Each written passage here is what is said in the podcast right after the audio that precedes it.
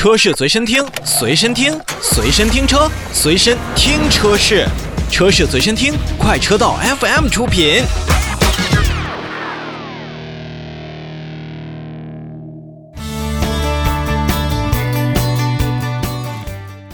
看完了刹车出问题的福特 Mustang，我们来看一看广汽三菱，它到底要召回什么样的问题？日前呢，广汽三菱汽车有限公司也是向国家市场监督管理总局备案了召回计划，决定是在十一月的二十六号开始呢，召回二零一九年五月六日至二零一九年九月十一日期间生产的部分欧蓝德、劲炫这样的汽车，共计六千三百三十九辆。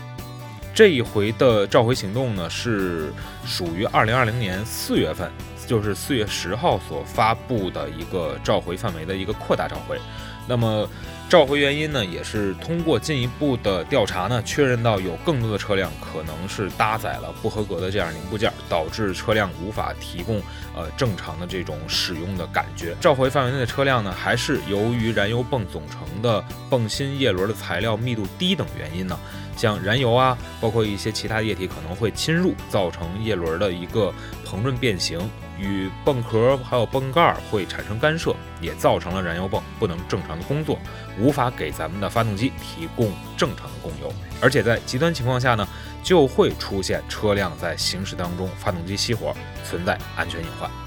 那其实呢，让大家也是看到了本周为大家介绍的这两则召回呢，一个是在制动性上可能会产生碰撞的风险，再有一个呢，就是在行驶当中可能会熄火。所以，不管您是 Mustang 的车主，还是三菱欧蓝德或者劲炫汽车的车主，